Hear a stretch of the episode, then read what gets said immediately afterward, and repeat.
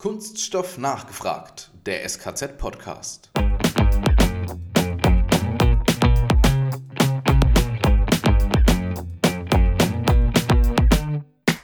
Da ist bei Kunststoffen viel, viel Möglichkeit und alles eigentlich nur aufgrund der Polymerarchitektur. Deswegen nennen wir uns auch immer gerne so ein bisschen die Polymerarchitekten.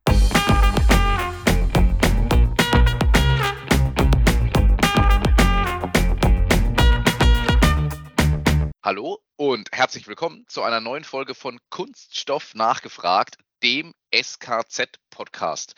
Wie wir heute, Alex, wir können das wieder sehen während der Aufnahme. Die Zuschauer sind es nicht, aber wir sind in weihnachtlich äh, frohlockendem Look noch, denn heute Tag der Aufnahme, 6.12., also wir sind vorweihnachtlich und unsere Gäste sind vor allem vorweihnachtlich geschmückt, was man von uns beiden in unserem tristen schwarzen Pullover heute irgendwie nicht so ganz sagen kann. Nee, da haben wir ganz klar versagt. Aber an der Stelle, uns, unsere Zuhörer sind ja zum Glück ein bisschen zeitverzögert.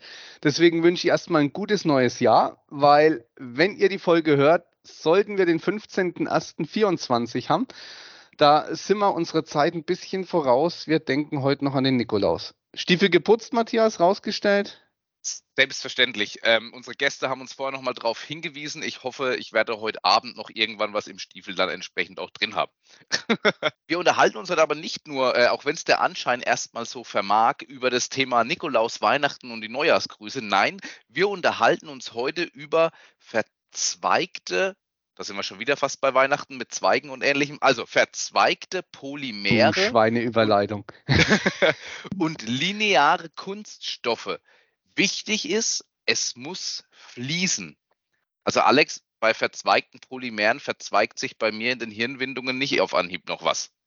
Richtig, und, und damit, damit, wir, damit wir in den Fluss kommen und es auch vom Fachwissen her fließt, haben wir natürlich gleich zwei Gäste wieder eingeladen, die da auch mit Hintergrundwissen glänzen können. Genau so ist es und ab jetzt wird es auch fachlich versprochen, denn wir haben uns eingeladen. Viktoria Rothleitner, sie ist Mitgründerin und CEO der Politivs und Oliver Eckert, er ist ebenfalls Mitgründer und CTO der Politivs. Herzlich willkommen euch beiden bei uns im Podcast. Vielen Dank, wir freuen uns sehr, dass wir hier sein dürfen. Genau, vielen Dank. Hallo erstmal ganz zu Beginn ist es immer so, dass sich unsere Gäste erstmal kurz vorstellen. Und da wir drei Herren in der Runde und eine Dame sind, heißt es natürlich Ladies First. Victoria, wie schaut es bei dir aus? Äh, wie bist du zum Gründen gekommen? Wie hat es dich zu den Politivs verschlagen? Was ist so dein Werdegang bisher? Oh, da muss ich ja aufpassen, dass ich nicht zu sehr ausschweife. Sind ja drei Fragen auf einmal. Ähm, ich habe einen naturwissenschaftlichen Hintergrund, habe einen naturwissenschaftlichen Bachelor gemacht an der Uni Jena, wo auch mein Mitgründer Oliver studiert hat. Und dann dachte ich mir, ich möchte nicht ins Labor. No offense. Ähm, ich möchte gern irgendwie das Ganze verbinden und eher so in die Transferrichtung gehen und habe deswegen einen nicht konsekutiven Master gemacht, der da den schlanken Titel trägt BWL für Naturwissenschaftler und Ingenieure. Ähm, habe den abgeschlossen, ebenfalls in Jena und da gab es ein tolles praxisnahes Seminar und da habe ich den Oliver kennengelernt und er hat mir seine Business-Idee vorgestellt und die fand ich so grandios, dass ich dachte, gut, da mache ich doch mal mit. Gucken wir uns das Ganze mal an, wer weiß, wo es uns hinführt. Ja, und heute sind wir hier. Sehr schön. Oliver, du bist derjenige mit der genialen Business-Idee. Dann erzähl uns mal, wie hat es denn dich zur Idee gebracht? Wie ist dein Werdegang bisher? Ja, also Oliver, Oliver Eckhardt, ich ja, muss da auch ein bisschen ausholen, weil wie das so ist, als Techie, ja, man, man wird immer nicht von jedem verstanden. Und äh, so war es vor, vor vielen Jahren auch bei uns beiden hier. Ich habe ähm, in Jena Chemie studiert, habe mich dann spezialisiert auf Polymerchemie und habe dann, ah, ist nun viele, viele Jahre her, mit der Promotion angefangen und mich dort mit speziellen Architekturen von Kunststoffen beschäftigt. Und war eine Industrie, eine Industriekooperation und da keimte so langsam der Gedanke, ja, was kann man eigentlich mit der Forschung machen, die man hier, die man hier tagtäglich fabriziert? mit den Ergebnissen. Und dann habe ich irgendwann gedacht, oh, auch was andere können, kann ich bestimmt auch. So ein bisschen die arrogante Wissenschaftlersicht, muss ich da leider sagen. Ähm, ich bin froh, dass ich dann Victoria kennengelernt habe, die mein, wie gesagt, Kauderwelsch Business äh, in, in Business und ja, Alltagssprache übersetzt hat. Und genau, zusammen haben wir dann vor fast vier Jahren die Politics gegründet. Schöner Der- Start in die fünfte Staffel, Matthias. Mit einer Gründerstory fahren wir immer gut. Ich würde es auch ganz gerne mal vertiefen. Also seit vier Jahren seid ihr am Markt und ja, geht noch mal ein bisschen auf eure Gründerstory ein. Also Victoria hat es dann übersetzt, so dass vielleicht noch nicht ganz auf das Niveau, wo es Matthias und ich verstehen, ähm, aber sagen wir mal massentauglich gemacht. Und dann? Ja, was zu dem Zeitpunkt schon lief, zu diesem Seminarzeitpunkt, war die Überlegung, wie bekommen wir es denn tatsächlich äh, an den Markt, in den Markt, skaliert erstmal. Man kann sich vorstellen, Grundlagenforschung an der Uni, das war noch relativ weit weg von dem, was man so industriell äh, skalierten Prozess nennen kann, da wo wir heute stehen. Ähm, genau, und dann haben wir erstmal einen Exist-Forschungstransfer beantragt und auch bekommen. Für die, die das nicht kennen, da ist man ähm, in einem Uni-Projekt angestellt und kann den Proof of Concept erstmal erbringen. Das heißt, ganz am, am Anfang, wo eigentlich keiner schon mit Geld um sich wirft, um so einer rudimentären Idee da irgendwie ähm, Vorschub zu leisten. Ähm, für uns ziemlich cool, weil natürlich äh, das, was ich dem, dem, bei dem Antrag beigefügt habe, war der Teil zum, zum Business. Sprich, Hm. was für ein Marktpotenzial gibt es eigentlich? Kaufen das am Ende drei Leute auf der ganzen Welt oder kaufen es vielleicht eher so ungefähr jeder Kunststoffverarbeiter überhaupt? Ähm, bei letzterem sind wir quasi mittlerweile. Ähm, ja, und das ist 2017 schon gewesen. Genau, dann 2018 haben wir gestartet und März 2020 gegründet. Da haben wir uns nicht so den besten Monat ausgesucht, aber wir sind heute noch hier. Insofern ähm, ist alles gut gelaufen. Genau, und den Rest kannst du vielleicht noch ergänzen ab 2020. Ja, wir haben uns dann 2020 Uni-Labore gemietet. Das war immer noch so, wir hatten noch diesen, diesen Schleier der Uni, da unser Exist-Projekt noch bis Anfang 2021 ging. Und aufgrund der Pandemie wir einen gewissen, ich nenne es mal Welpenschutz hatten. Mhm. Das heißt, wir haben das Ganze weiter skaliert, weiter vorangebracht, den Markt neu identifiziert und haben uns komplett unser Businessmodell, was man ja nach dem Start sofort verfolgen will, komplett über den Haufen geworfen. Da, da ging unser ursprünglicher Gedanke war, ein, eine Dienstleistung anzubieten mit Mhm. quasi ex, äh, bei uns interner Forschung, dass wir eine Forschungsdienstleistung für, für Kunden anbieten. Das hat sich komplett gedreht und wir stehen jetzt dran, äh, Produkte anzubieten im großen Maßstab. Und das war die letzten Jahre ja, ein bisschen, ein bisschen auf und ab, wie das in der Gründerszene so ist. Es wird nie langweilig. Aber ich muss sagen, wir haben es geschafft, unseren Prozess so weit zu stabilisieren und zu industrialisieren, dass wir eine definierte Menge an Material herstellen können. Aber da können wir nachher noch weiter einsteigen. Jetzt muss ich da aber dann doch dann gleich direkt mal nachhaken, weil jetzt wird es ja spannend. Ähm, jetzt haben wir von der Gründerstory gesprochen und ihr habt es gerade eben schon klassischerweise gesagt, natürlich gibt es auch bei Neugründungen, es gibt mal auf, es gibt mal ab, äh, Ups, man muss sich entsprechend immer auf neue Situationen einstellen. Jetzt aber raus damit mit der Sprache. Was macht ihr jetzt genau bei Polytips? Für diejenigen, die euch noch gar nicht kennen und ähm, ich bin da mal gespannt, ob es Alex und ich auch gleich verstehen. Das ist ja quasi mein Stichwort. Ich denke, Olli, wird es da noch ein bisschen vertiefen für die Zuhörenden, die es ähm, besser verstehen als wir drei. Ähm, und zwar, das, was wir machen in drei Worten, ist erstmal Additive für Kunststoff. Das klingt so total unspannend, ist aber äh, einfach für jeden verständlich, der irgendwie mit Kunststoffverarbeitung zu tun hat. Da geht es ja nicht ohne Additive in aller Regel. Ähm, und so schön wie der Folgentitel auch heißt, ist unser erstes Produkt etwas, das den Fluss herbeiführt, wenn er erstens nicht so sehr gegeben ist oder man ihn noch erhöhen will. Sprich, wir machen eine Rheologie, Verarbeitungshilfe, einen Fließverbesserer. Ähm, das ist so das Erste, was aus dem, dem Kästchen der Innovation äh, in meinem Mitgründers Kopf dann tatsächlich es in den Industriekessel geschafft hat. Ähm, super coole Sache, weil wir selber ein Polymer herstellen und das eben verzweigt. Da hören wir gleich noch was dazu.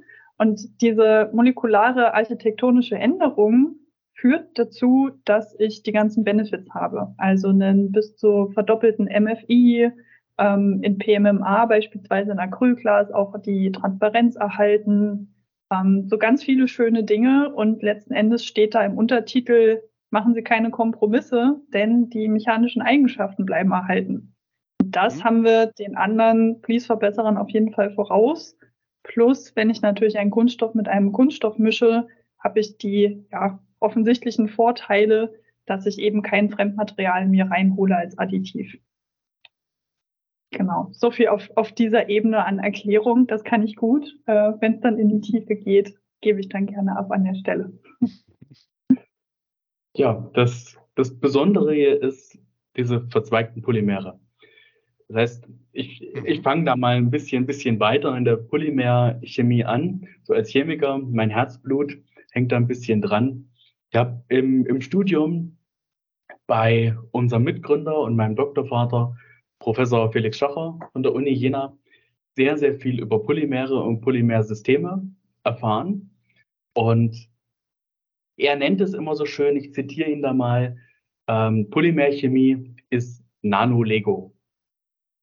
Man kann sich damit mhm. alles, was man nur denken kann, herstellen. Auf Polymere auf nahezu molekularer Ebene. Das heißt, wir reden hier zum Beispiel von Zwiebelstrukturen, von Spaghetti, von Kämmen, Sterne, Leiter bis hin zu Baumstrukturen, wo wir dann wieder ansetzen. Das heißt, es hat viel mit dem Alltag zu tun. Und äh, hier kann man sich wirklich, man kann sich austoben in dieser Welt. Man kann Kunststoffe, die Polymere, die polymeren Ketten, da sind wir nämlich wieder bei Ketten, die herkömmlichen Kunststoffe und Polymere, die wir verwenden, sind meistens linear aufgebaut. Oder, wenn wir jetzt im Thermoplastbereich sind, wenn wir im Duroplastbereich sind, sind sie meistens vernetzt. Mhm. Da ist dann der, der große Unterschied. Viele kennen immer nur linear vernetzt. Und was dazwischen ist, da ist so eine große Spielwiese, muss ich sagen, da kann man sich richtig austoben. Das Besondere ist, man kann Polymere miteinander kombinieren. Das heißt, zum Beispiel Kammstrukturen bauen, wo der Rücken des Kamms ein hydrophiles Material ist, das heißt ein wasserliebendes Material, wie zum Beispiel eine Polyacrylsäure. Und die Zinken des, ähm, des Kamms kann, können aus Polystyrol sein, die dann am Ende ölliebend sind, hydrophob. Und so bekommt man unter anderem, so stellt man unter anderem Haftvermittler her, mhm. Vermittler zwischen zwei unterschiedlichen Kunststoffen bis hin zu, ja, zu, zu, zu vielen, vielen Anwendungen, die möglich sind. Man kann auch, um den, den Kunststoff jetzt nicht nur als Werkstoff oder Wertstoff zu nehmen, geht auch noch viel, viel weiter. Wir können auch in die, in die Medizin gehen. Also viele Kunststoffprodukte und Polymere sind in, in Medizinprodukten. Hier ist das das Buzzword Drug Delivery Systeme. Das heißt, mhm. man kann durch die Änderung der polymeren Architektur ähm, ja, hydrophob und hydrophil miteinander koppeln und man bekommt Mizellen, die dann selektiv einen Wirkstoff in sich haben, den man dann an der speziellen Form im Körper injizieren kann, wo er dann langsam sich öffnet, diese Mizelle, und der Wirkstoff frei wird und man so einen Wirkstoff an die definierte Stelle transportieren kann. Also da ist bei Kunststoffen viel, viel Möglichkeit und alles eigentlich nur aufgrund der Polymerarchitektur. Deswegen nennen wir uns auch immer gerne so ein bisschen die Polymerarchitekten. Schade, dass er gegründet hat, Matthias. Bei uns gibt es manche Ausbilder, die haben so eine ähnliche Begeisterung, wenn es dann tief in die Chemie geht. Man sieht es an deinen Augen, hey. Ja, man, man muss ein bisschen für die, für die Sache brennen. Das ist, das ist aber mit jeder, mit jeder Tätigkeit so. Genau, und jetzt kommen wir nämlich zu den verzweigten Polymeren, weil da haben wir uns irgendwann gesagt, ja, in der Forschung, Verzweigung, wenn man sich diese Kämme anguckt, dann kann, ist natürlich jede Zinke ist eine Verzweigung. Aber mhm. halt nur eine gewisse definierte Verzweigung. Geht man jetzt auf sternförmige Polymere, die wirklich aussehen wie Sterne, hat man natürlich einen ja eine, eine höhere Verzweigung, aber sie sind natürlich kostenseitig sehr schwer herzustellen und sehr kostenintensiv. Und dann haben wir uns gesagt, ey, es gibt Techniken, die diese verzweigten Polymere ja, theoretisch kommerziell herstellen lassen, äh, herstellbar machen. Und den Ansatz haben wir genommen und haben gesagt, wir bauen aus erstmal Methylmetacrylat ein hochverzweigtes Polymer. Und mit der Technik, die wir nutzen, haben wir die Möglichkeit, die Verzweigungsgrade, das Molekulargewicht und so weiter alles einzustellen und gucken erstmal, ob das funktioniert. Und haben dann die, mhm. die Materialien untersucht und haben herausgefunden, genauso wie es, wie man sich gedacht hätte, aufgrund dieser verzweigten Struktur haben wir viel niedrigere Schmelztemperaturen, viel niedrigere Glastemperaturen und eine enorm niedrigere Schmelzviskosität und Lösungsviskosität. Was die Verarbeitung als einzelne Komponente ein bisschen schwierig macht. Deswegen haben wir gesagt, warum mischen wir es denn nicht? Da kommt dann wieder ähm, das Alltägliche und das Übersetzen ins, ähm, ja, in, ins allgemeinverständliche Deutsch kam dann einfach Backen, die Analogie zu Backen. Warum mischt man in, in einer Backsubstanz, mischt man auch verschiedene Substanzen zu, die alleine nicht so, nicht so gut sind? Also warum setzen wir unser Material nicht einfach als Additiv ein? Und dann war das Kind geboren und wir haben es getestet. Wir haben mehrere Untersuchungen gemacht und unseren PMMA-basierten, verzweigtes PMMA-basiertes Material in lineares, herkömmliches Acrylglas eingesetzt. Wir haben gemerkt, die Resonanz ist super. Die Mechanik bleibt auf dem gleichen Niveau und die Viskosität verringert sich so sehr, dass der MFI mehr als verdoppelt wird und wir somit ähm, viel, viel fließfähigere Materialien, Energieeffizienz und so weiter ins Material einbringen können. Okay, also ihr habt das Basispolymer so verändert, dass es zum Additiv für das Basispolymer wird. Also wie wenn ich jetzt das Backpulver zugebe und dadurch wird mein Kuchen besser. Also sagen wir mal so, der Kuchen schmeckt genauso, aber er lässt sich einfacher backen. Genauso Alexander, Alexander, ich bin schwer begeistert. Man stellt mittlerweile deine zwölfjährige Zugehörigkeit zum SKZ tatsächlich fest. Du, äh, tatsächlich sind es vielleicht auch die fünf äh, Staffeln Podcast. Das ist so mein Weiterbildungsprojekt, dass ich das alles endlich verstehe. Nee, aber äh, eigentlich klingt es jetzt so einfach, aber ist eine super Idee. Also richtig cool. Das habe ich mir auch gedacht, als ich davon gehört habe und dachte mir, das macht ja irgendwie gute Ideen und gute Innovationen, die irgendwie erfolgsträchtig sind, auch aus. Ne? Wenn es genial, aber einfach ist, dann ist da auf jeden Fall eine Menge dahinter. Und das war tatsächlich auch so. Wenn wir jetzt mal schauen, ähm, ich habe gerade mal so einen kurzen Blick auf unser, auf unser Skript nämlich geworfen ähm, und da, da habt ihr unter anderem so schön die Vorteile auch drin aufgelistet, was es ist. Und äh, Oliver, vieles hast du gerade eben auch schon genannt gehabt. Senkung der Schmelzeviskosität, Optimierung der Verarbeitungstemperatur und jetzt steht da zum Beispiel noch Steigerung der Rezyklierbarkeit des Produkts. Da muss ich jetzt ganz kurz einfach mal einhaken. Was hat es denn dann damit auf sich? Zum einen, wie eben kurz angedacht, die, ähm, wir additivieren ja mit den Kunststoff mit sich selbst. Das heißt, wir haben keine kunststofffremden Materialien, die wir einsetzen. Und dann kommt auf der anderen Seite die ähm, andere Herangehensweise, dass man auf dem Markt äh, gibt es ja viele, viele Rezyklate. Und wir, wir nehmen mal, wir bleiben jetzt mal bei dem Beispiel Acrylglas. Der Hauptanwendungsbereich für Acrylglas liegt in Harzsystemen, in, in ausgehärteten Materialien, also in Gussmassen. Und die sind für den Spritzguss nicht, nicht, ver, nicht verarbeitbar und stehen quasi dem Spritzguss nicht zur Verfügung. Jetzt kommt mhm. unsere Herangehensweise, die sagt, wir nehmen diese Gussware, additivieren sie mit unserem verzweigten PMMA die Transparenz bleibt gegeben, die Mechanik bleibt erhalten, aber die Viskosität wird so verändert, dass sie für einen Spritzgießer wieder interessant wird. Machen wir noch mal ein bisschen mit der, mit der Gründerstory weiter. Im Oktober 22, so zur K-Messe, guter Zeitpunkt natürlich, Da habt ihr euer erstes eigenes Produkt gelauncht.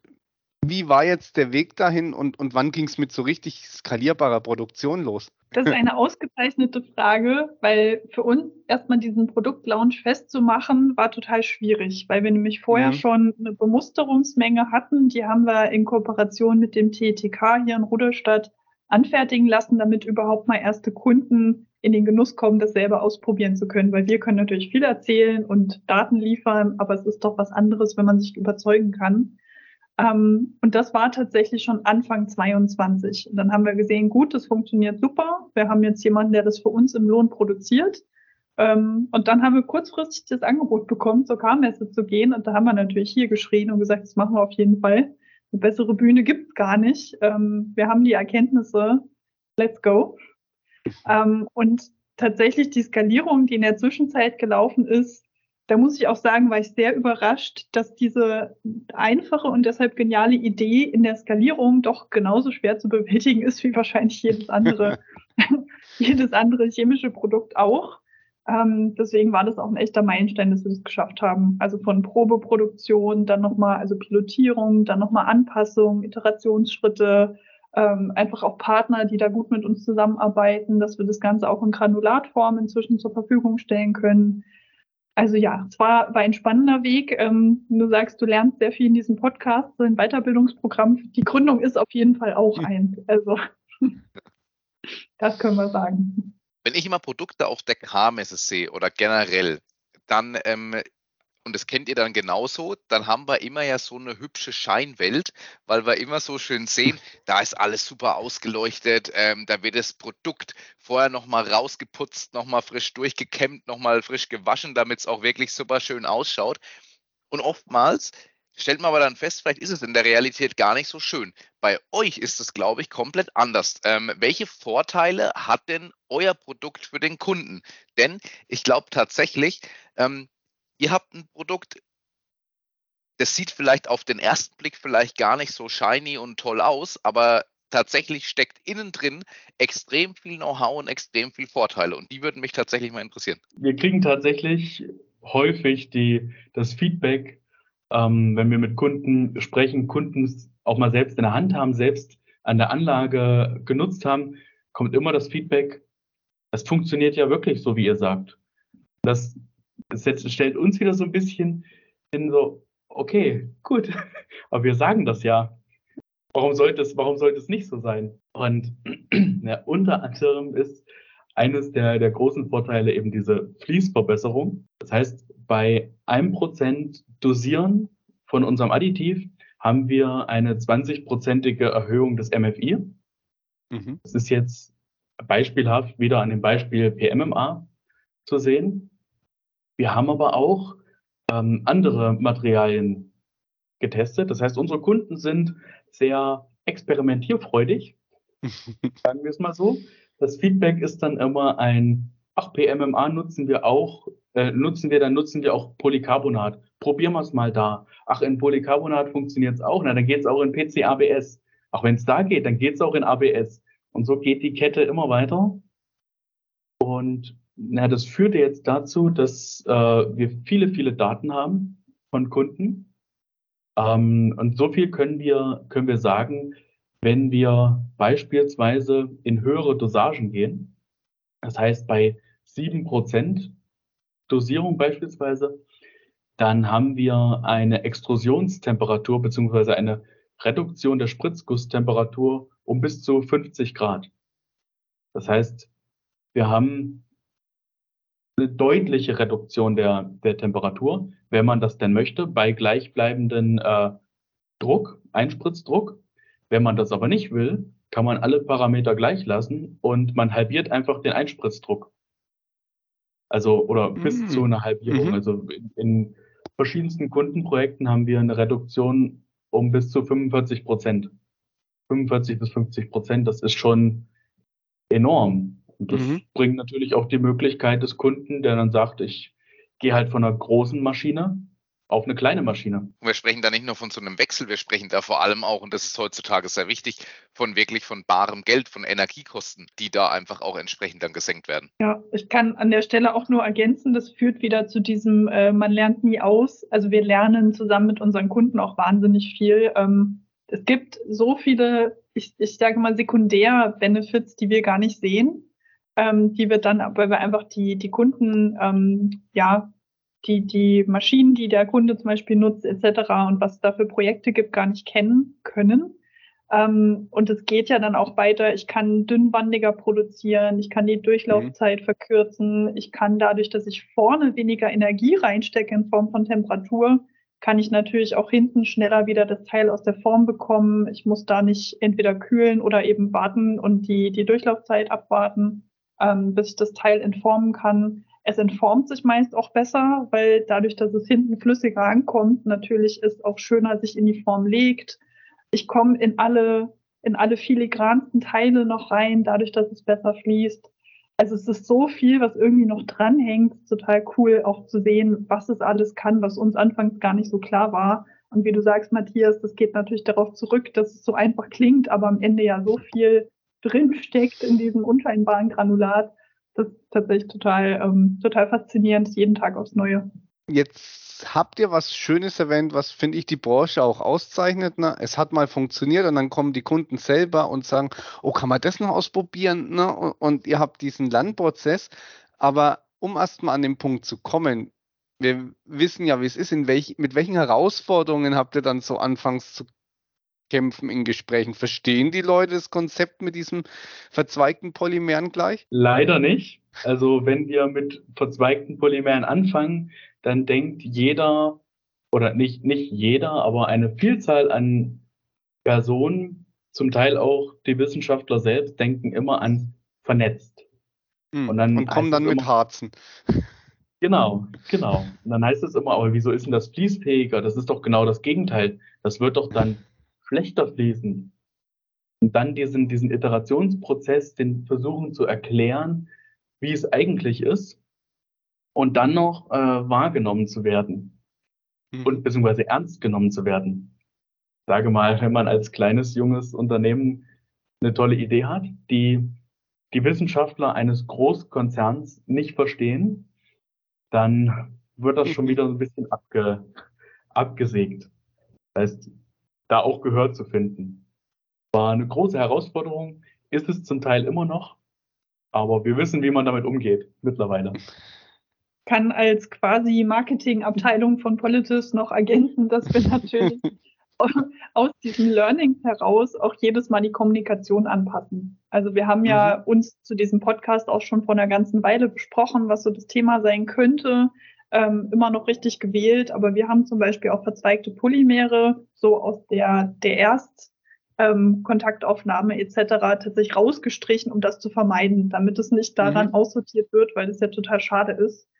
Ähm, genau, also man lernt da auch sehr viel, welches Wording man nutzen sollte, damit es nicht irgendwie zu früh in die falschen ähm, Gedankenverzweigungen gerät, wie auch immer. Weil die Leute wissen ja auch, was sie tun. Die machen das seit Jahren, seit Jahrzehnten. Also ich habe da total Verständnis für und man muss eben dann gucken, wie man die Ansprache sinnvoll gestaltet. Ähm, weil ich glaube, in der Zusammenarbeit dieses was ganz Neues und eben ein, eine Firma, ein Mittelständler oder auch Konzern, der dann eben erkennt, hey, da kann ich mir was Cooles ins Haus holen. Das ist ja für uns der Riesen-Benefit und für die letzten Endes auch.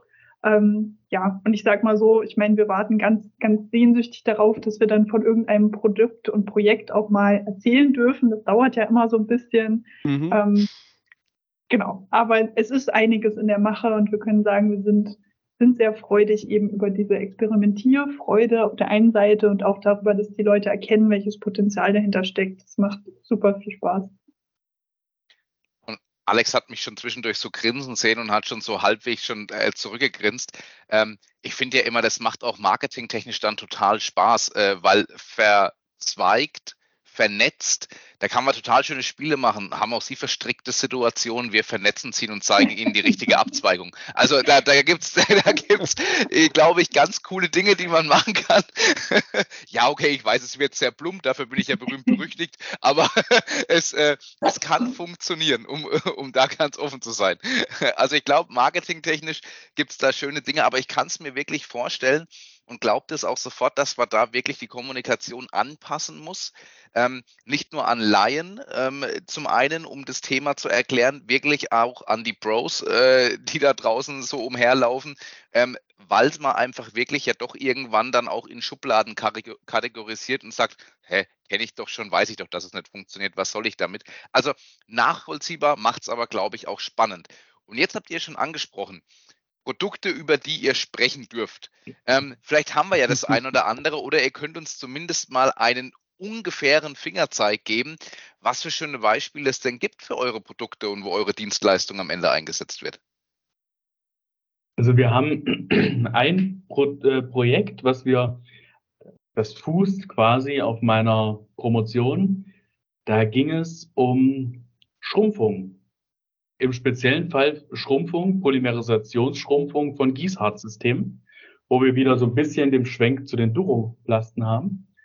Ähm, und da war das Problem, man hatte einen Gießharz zwischen zwei Fensterscheiben und hm. dann kam ein Architekt und er hat gesagt, ich möchte keine normale Fensterscheibe haben, sondern ich möchte ein spitzes Dreieck. Das haben die, haben unsere Kunden, die Partner dann gemacht und haben gemerkt, dieser Polymerfilm zwischen den Fensterscheiben, der fängt an zu delaminieren. Mhm. Funktioniert nicht.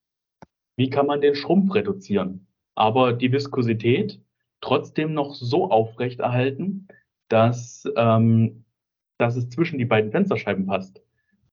Und da haben wir den Ansatz gehabt, wir gehen einfach auf verzweigte Polymere, setzen die als Additiv beziehungsweise mit als Hauptkomponente ein und haben es dann geschafft, die Schrumpfung, die in dem Fall bei ja, über 12 Prozent lag, auf unter drei zu, zu reduzieren bei gleichen Anforderungen. Das war der, das hat uns den Weg geebnet und auch die Gründungsidee am Ende gebracht. Das war äh, sehr schön und auch zu sehen, dass das Material dann irgendwo auch drin ist.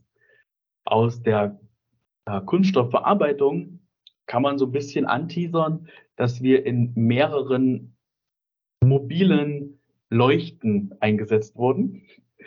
Sei es ähm, im Automotive-Bereich, weiß ja nun jeder, dass äh, PMMA beispielsweise in, in der ähm, Lichteinheit eingesetzt wird. Mhm. Und dort hat man natürlich, möchte man natürlich auch den Rezyklatanteil erhöhen. Und viele, vor allem im, im neuen Bereich, im, äh, in der E-Mobilität, haben große Rückleuchten, die einheitlich sind, also aus einem Material sind. Mhm. Und da die Fließwege gewährleisten zu können, das ist schwierig. Und ähm, da in solchen Bereichen sind wir, sind wir aktiv. Aber eben auch ähm, verfolgen wir Ansätze mit Partnern zusammen, dass man hochgefüllte Compounds auch fließfähiger bekommt. Das heißt, höhere Füllgrade erreichen kann oder eben die Verarbeitung von hochgefüllten Materialien verbessern kann. Oder jetzt kommt ein, ein Teaser für die äh, Bio-Anwendung, Biokompatibilität. Man kann natürlich auch Hanf oder ähnliche Fasern, äh, Flachse einkompoundieren und aufgrund der Reduktion der Verarbeitungstemperatur fangen die nicht an zu verbrennen und zu verkohlen. Das heißt, man kann die mhm. Verarbeitungstemperatur so weit reduzieren, dass man eben auch Naturstoffe und ähnliches integrieren kann. Genau, ich würde an der Stelle den, den Faden tatsächlich nochmal aufnehmen und das mit den ähm, Biowerkstoffen nochmal anknüpfen.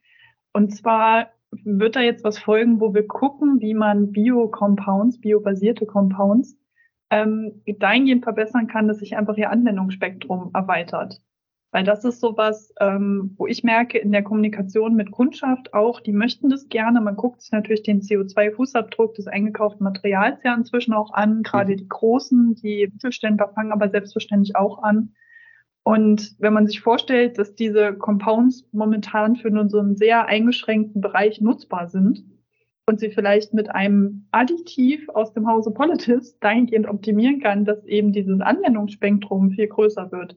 Das wäre ja großartig, weil wir sind selber noch nicht biobasiert, aber bei der Zugabe, die wir, die wir machen, ist es in so einem Rahmen, dass natürlich der Impact viel größer ist. Und wenn wir dann irgendwann mhm. biobasiert sind, dann brauchen wir gar nicht mehr drüber reden. Dann sollte auf jeden Fall jedes Kunststoffteil mit Polysis verarbeitet werden, ganz klar. Da habt ihr jetzt schon ein bisschen was angerissen. Also auch ein super Thema, weil ich kenne es von den Kollegen, so CO2-Fußabdruck berechnen beim Material. Das geht bei uns gerade auch durch die Decke. Das, da haben wir eine Abteilung für, ähm, die rechnen viel. Ähm, jetzt Bio habt ihr angerissen. Was sind denn sonst noch eure Pläne für die Zukunft? Ihr habt im Vorgespräch erzählt, ein Umzug steht an. Was noch alles? Ja, der steht nicht nur an, wir haben den inzwischen äh, vollzogen. Wie gesagt, ah, schon ein bisschen cool. her. Ähm, genau, wir sind in das schöne Rudolstadt Schwarzer gezogen. Ähm, vielleicht bekannt einigen in der Kunststoffwelt, weil hier früher mal ein Faserkombinat ein sehr bekanntes war und auch heute noch mhm. das ähm, TTK, das Institut das Thüringische für Textil- und Kunststoffforschung sitzt. Ähm, wir gucken gegenüber auf einen äh, der Riesen, ähm, auf die BASF. Also wir sind äh, in, in Konzernnachbarschaft quasi. Also wir haben uns hier jetzt äh, eingefunden, weil wir zwar aus Jena kommen und das war auch super, um das ganze Know-how ähm, einzusammeln, weiterzuentwickeln, weiterzuentwickeln. Wir nutzen auch noch die Anbindung zur Uni. Aber hier können wir uns jetzt ausbreiten und eine eigene Produktion aufbauen. Und das ist eigentlich der größte nächste Meilenstein. Ähm, wer das schon mal gemacht hat, kann sich oder auch die anderen können sich sicherlich vorstellen, dass das ein bisschen dauert und auch mit ein bisschen Hirnschmalz verbunden ist. Ähm, genau, aber das gehört natürlich irgendwie auch dazu, denn letzten Endes wollen wir selber auch produzierendes Unternehmen sein. Und wir haben ja noch ein bisschen was in der Schatzkiste, was da noch hm. weiterentwickelt und skaliert werden möchte. Ähm, insofern mit Erweiterung der Produktpalette wird es dann auch irgendwann wirklich nötig. Ähm, und darüber hinaus wächst das Team dann entsprechend. Wir finden uns gerade hier ein. Ja, und ich glaube, Produktportfolio-Erweiterung und damit einfach noch mehr Benefit für ja, zukunftsfähige Kunststoffe liefern zu können. Das ist das übergeordnete Ziel und da sind wir dran. Matthias, woran merkst du, wenn ein Startup läuft, wenn es anfängt, Platz zu brauchen? Ist ein gutes Zeichen. Ist, ist ein Argument, ja. Wenn es rückläufig ist, merkt man es meistens, weil man sich zurückzieht aus irgendwelchen Räumlichkeiten. das ist hier definitiv nicht der Fall. Absolut richtig. Zukunft ist aber ein schönes Stichwort. Ähm, und so sind wir auch schon tatsächlich bei unserer letzten Frage. Äh, wobei, wenn ich auf die Uhr schaut, und das finde ich sehr positiv, äh, haben wir heute mal wieder einen unserer längeren Podcast-Aufnahmen äh, tatsächlich. Was ist denn euer Wunsch für die Zukunft der Kunststoffbranche? Was wünscht ihr euch einerseits für euch? Was wünscht ihr euch für die Branche generell? Ich glaube, das kann man gar nicht so ganz trennscharf betrachten, da wir letzten Endes ja alle in einem Boot sitzen und das auch gemeinsam einfach anpacken sollten. Da möchten wir auf jeden Fall gerne Teil von sein. Gerade das Thema, was damit einhergeht, auch Kreisläufe über die ganze Wertschöpfungskette hinweg ähm, zu entdecken, zu stärken, zu, zu schließen auch oder auch im Open-Loop-Ansatz da neu zu denken, weil letzten Endes haben wir auch das Thema Additive neu gedacht wenn auch nicht das äh, der Ausgangspunkt direkt war.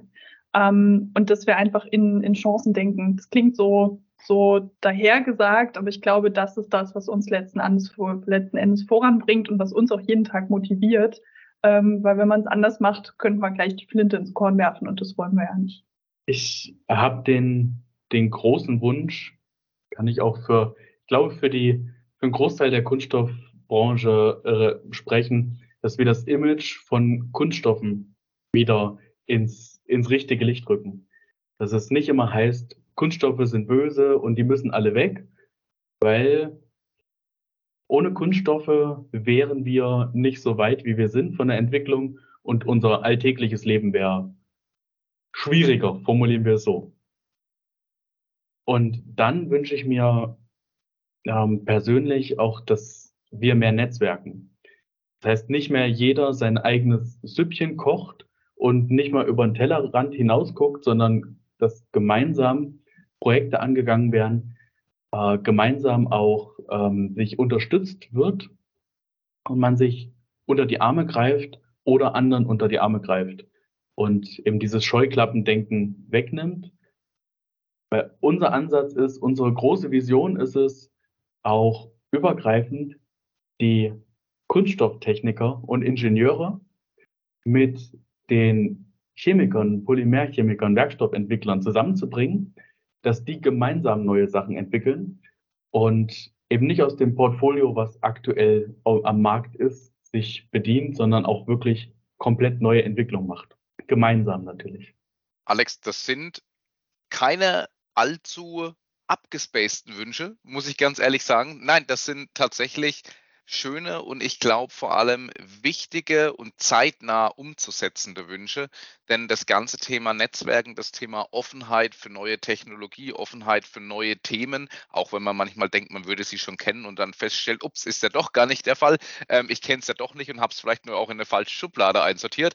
Ähm, Finde ich extrem wichtig und daher ähm, auch in dem Zuge vielen herzlichen Dank für, für diese Wünsche. Vielen herzlichen Dank vor allem auch für euer Engagement in der Branche, ähm, dass ihr ja auch euch ganz offen gesprochen so toll entwickelt in der Richtung. Und wir sind auf jeden Fall gespannt, was sich da noch so bei euch weiterentwickelt und was da noch kommt von den Politivs.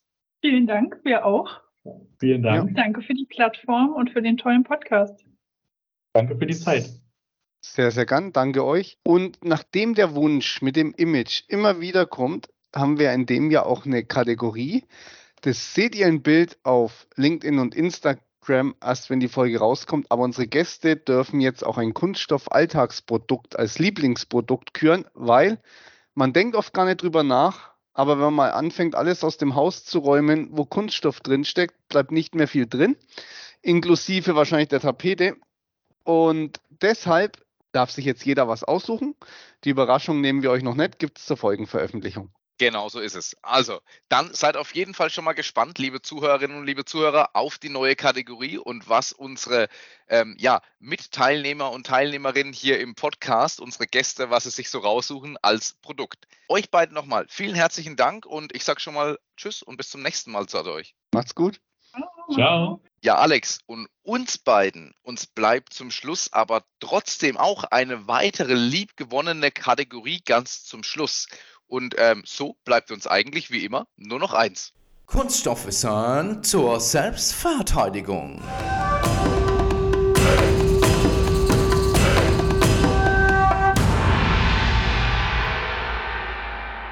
Alex, was ist eigentlich Stereolithografie? Es war viel zu gut. Sag jetzt nochmal, Stereolitho was? Stereolithografie. Da hat er geübt. Äh, natürlich, äh, niemand geringerer als der Urvater des 3D-Drucks. Es ging mit Stereolithografie los. Als Erfinder gilt Charles Hall, welcher es 1986 zum Patent anmeldete und das Unternehmen 3D Systems gründete. Und unter Stereolithografie fallen viele verschiedene Verfahren, Matthias. Das ist absolut richtig. Zum Beispiel DLP, SLA, HL, DCM und so weiter. By the way, gab es da nicht auch mal ein Lied von den Fantastischen Vier oder sowas und so weiter. Also, gemeinsam ist diesen, dass ein flüssiges Ausgangsmaterial durch UV-Licht, Achtung, vernetzt wird. Stereolithografie eben, ist ja ganz klar, sagt der Name ja schon. Meist handelt es sich hierbei übrigens um Harze oder Photopolymere. Und by the way, für alle, die sich jetzt denken, wow, er hat es so toll gesagt, Stereolithografie, aber ich lese es viel lieber auch nochmal. Da gibt es übrigens auch ein White Paper beim SKZ, ist ganz einfach zu finden. Unter skz.de kann man sich dort kostenfrei downloaden entsprechend. In diesem Sinne, genug der schön eingeübten Worte. Wir sagen äh, vielen Dank, tschüss und macht's gut, euer Matthias. Und der Alex. Wir hören uns.